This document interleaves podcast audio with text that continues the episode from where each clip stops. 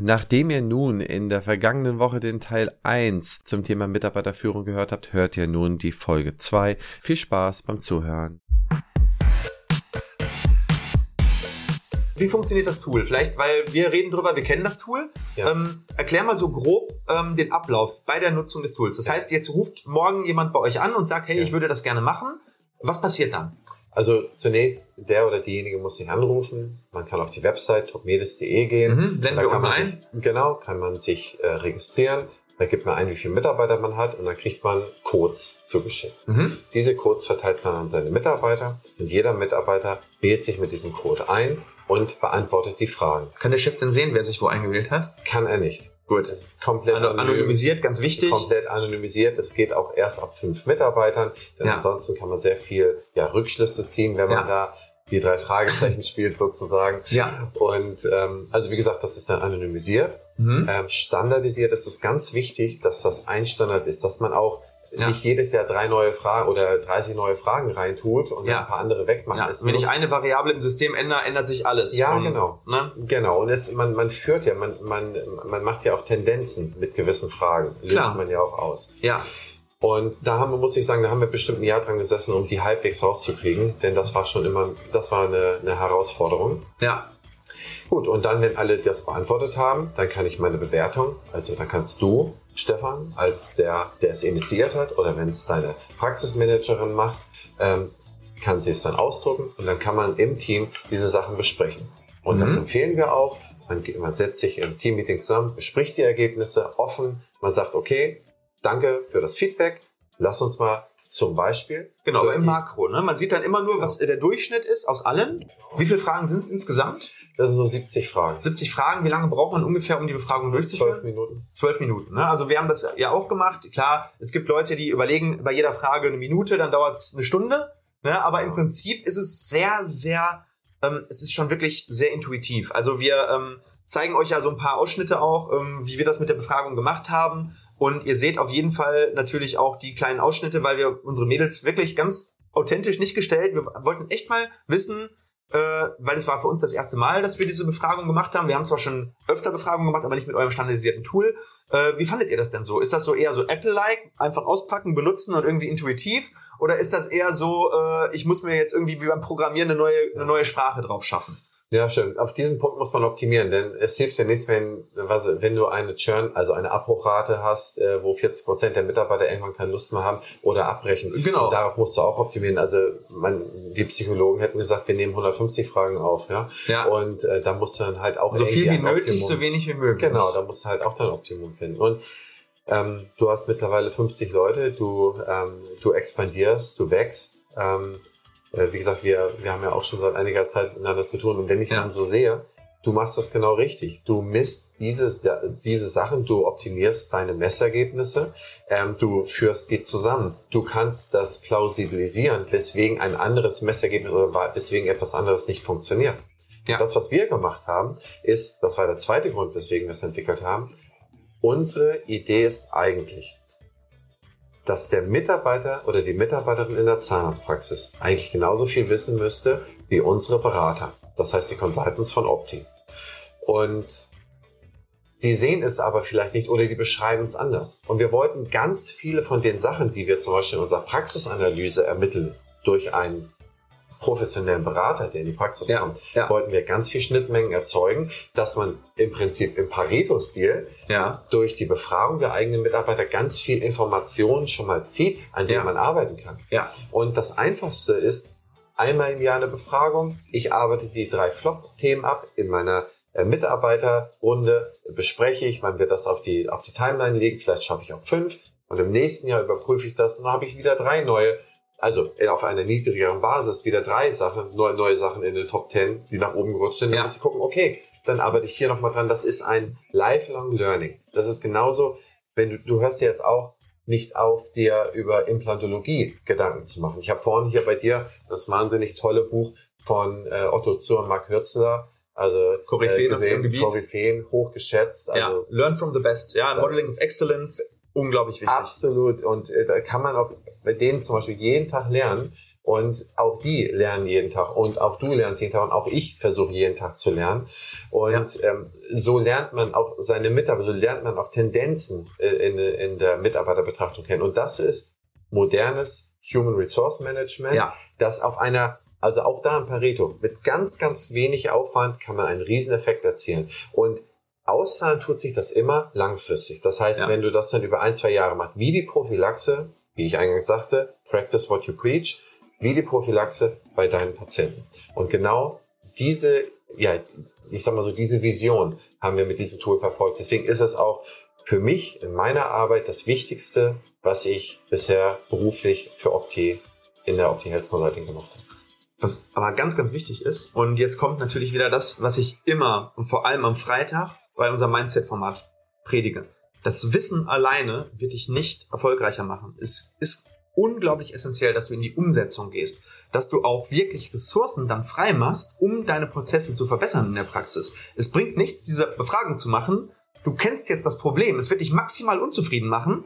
Und dann wirst du später merken, okay, du weißt jetzt, was falsch ist, aber du, du tust nichts dagegen, um es zu verändern. Und da ist es einfach wichtig, dass die Praxen begreifen, dass dieser Overhead zwar größer wird, den du schaffen musst, indem du einer Kraft auch Zeit einräumst, um diese Prozesse zu verbessern, eben eine HR Human Resources Abteilung aufzubauen. Das heißt, dieses Thema, in vielen Praxen ist das Thema Praxismanagement, äh, E-Mails beantworten, ähm, dem Chef den Rücken frei halten manchmal noch die Abrechnung zu machen, wobei das für mich überhaupt nicht ins Praxismanagement gehört, sondern das gehört wirklich an eine eigene Fachkraft. Natürlich, je größer die Einheit, umso eher kann man das umsetzen, je kleiner, umso eher nicht. Aber du wirst nicht darum herumkommen, wenn du diese Probleme jetzt kennst und du kennst deine Flop 3, es wird sich nicht von alleine also beseitigen. Vielleicht wird es ein bisschen besser, wenn du, wenn, sag ich mal, das Feedback ist, du bist als Chef, ich weiß nicht, zum Beispiel zu aufbrausend, ja, gut, dann kannst du dich selber zurücknehmen. Aber wenn das Feedback ist, wir haben hier zu wenig XY-Struktur, musst du natürlich diese Struktur schaffen. Und das bedeutet, du musst Human Resources investieren, sprich den, den Menschen diesen Freiraum geben, es zu erarbeiten, es umzusetzen, in die Köpfe auch der Mitarbeiter zu bekommen, in den eigenen Kopf zu bekommen.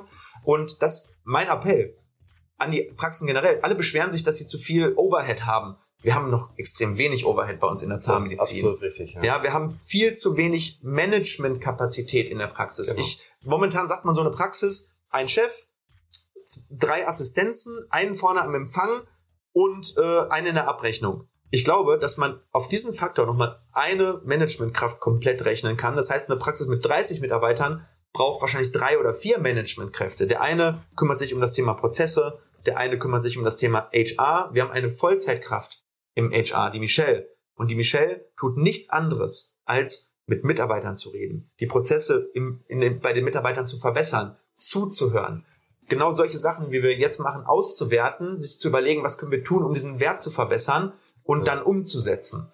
Und wie ist da deine Erfahrung in den Praxen?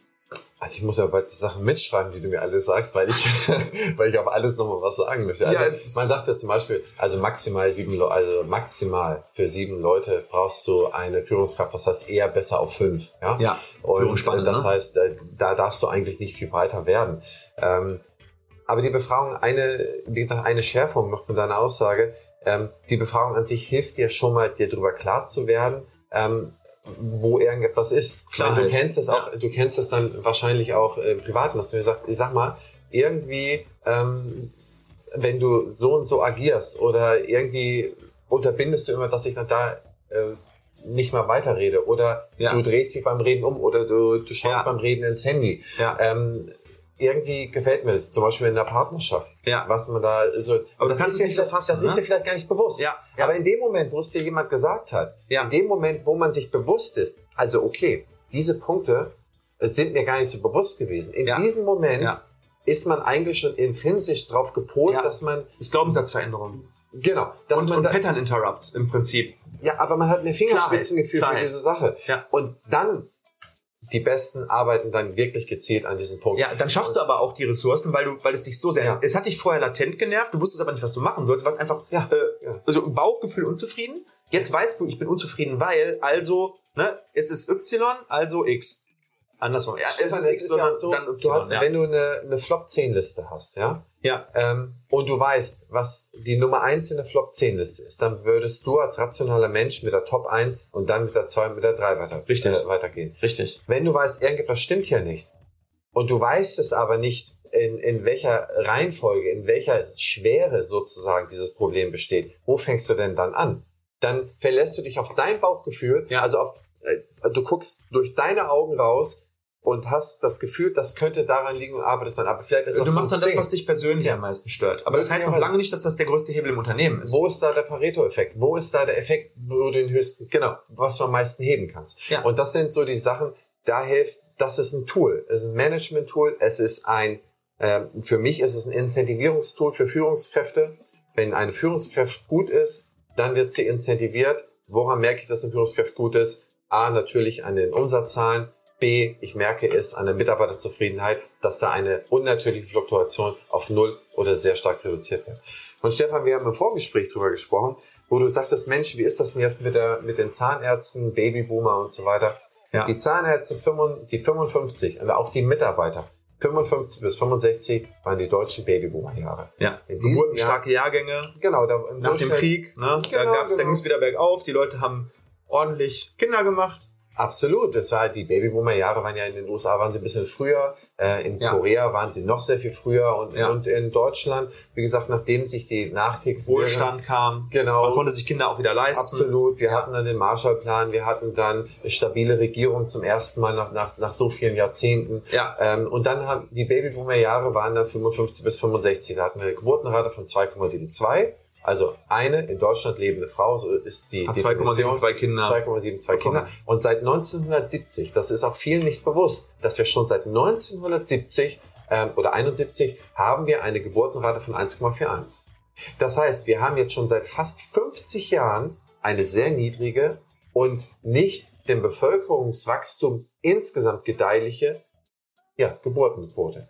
Und ja. diese 55er bis 65er, die dort geboren sind, das sieht man sehr deutlich in den Statistiken. Selbst wenn die bis 65 oder bis 67 arbeiten würden, sind die spätestens 28 oder so raus. Aber er, weil das eine Vollwohlstandsgeneration ist, hat kein Krieg, keine Geldentwertung, ganz, ganz wenig Krisen miterlebt. Ja. Kinder sind lange aus dem Haus, Haus ist abbezahlt und so weiter und so weiter und so fort. Ja. Da haben es auch sehr viele nicht nötig, bis 67 zu arbeiten und werden dann eher ein, zwei, vielleicht sogar drei Jahre im Durchschnitt vor dem regulären Renteneintrittsalter aus dem Beruf rausgehen. Ja. Und auf diese Jahre muss man vorbereitet sein. Und das ja. fängt jetzt an, dass man intensivst nach vorne schauen muss, sagt, es kommt zu wenig in den Beruf rein. Von den wenigen, die reinkommen, verlassen leider noch viel zu viele nach der Ausbildung den Beruf.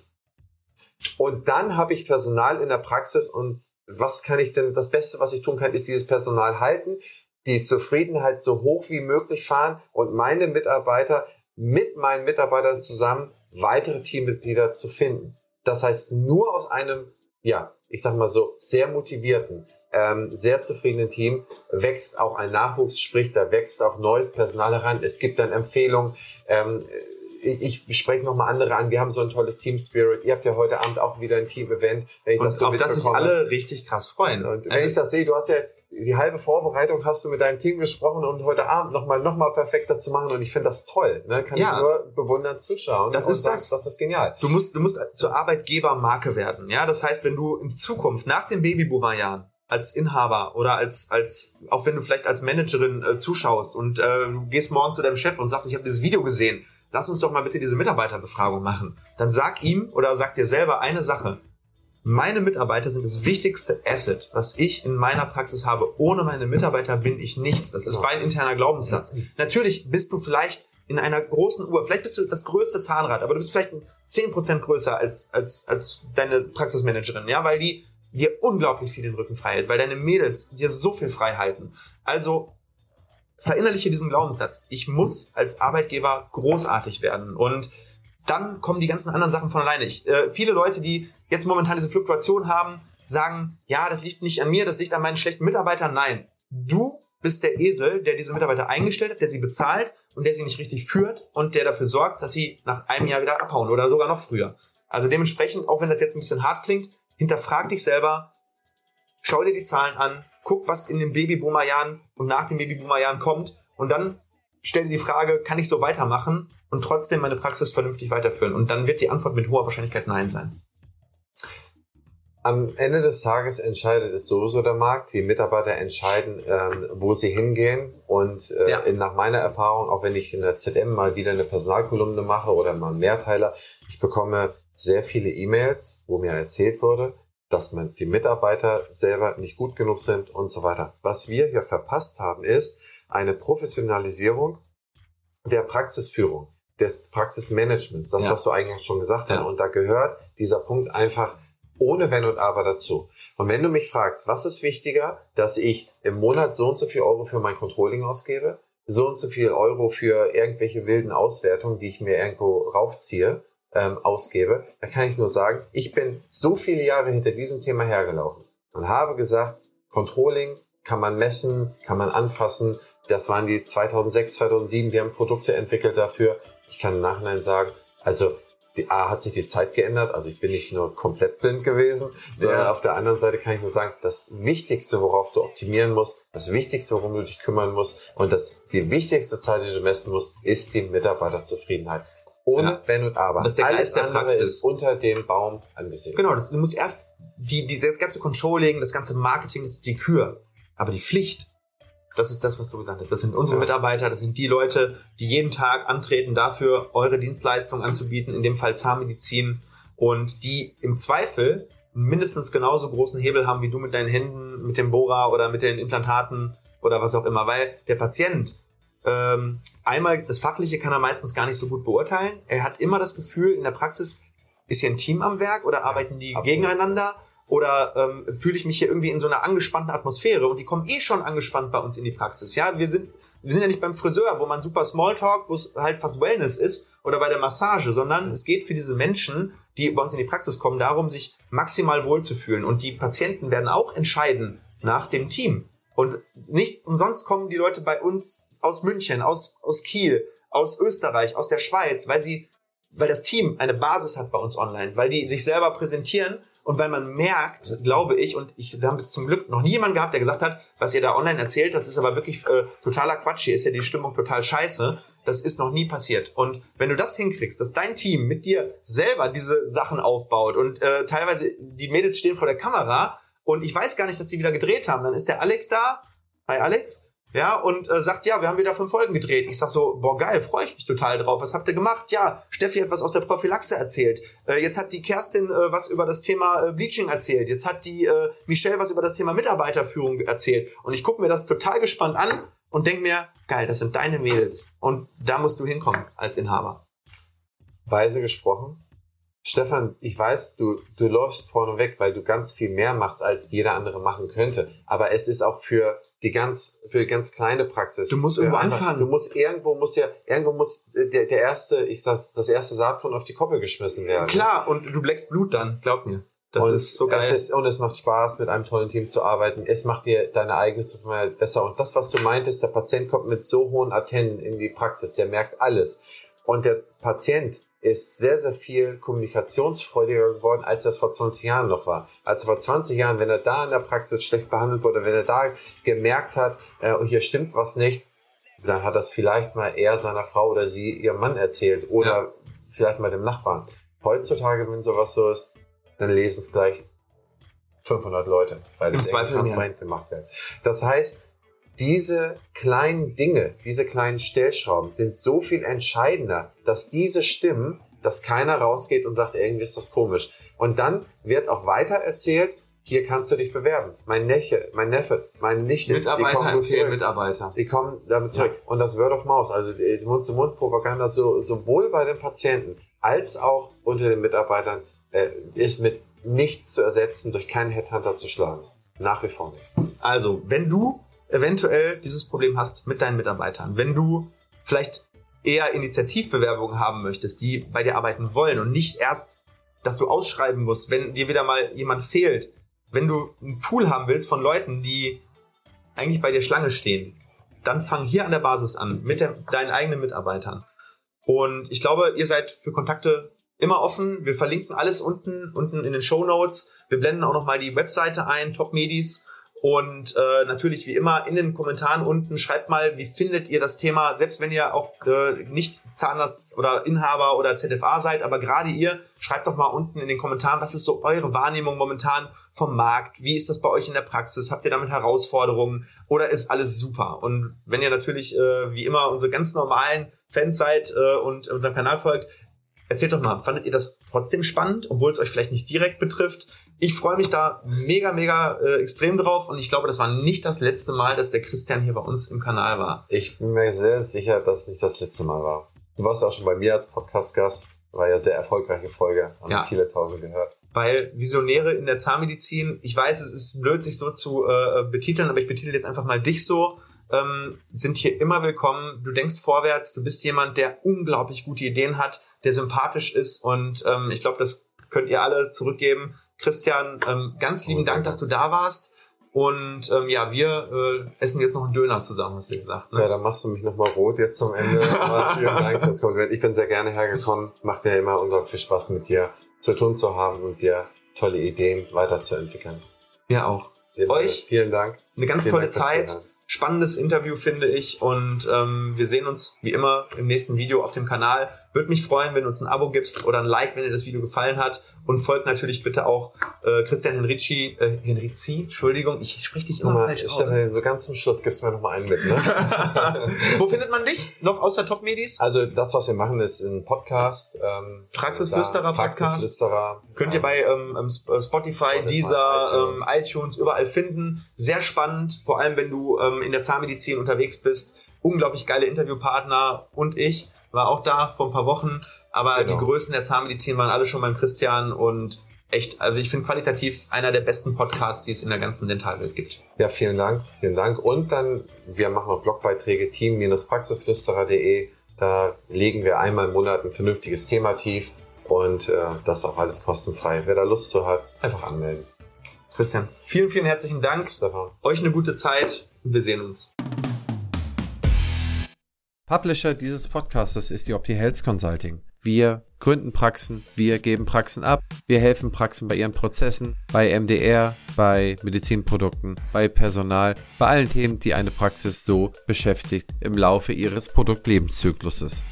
Abonnieren Sie unseren Newsletter, abonnieren Sie unseren Podcast, damit Sie keine Folge mehr verpassen. Bis dahin, Ihr Christian Henrizi.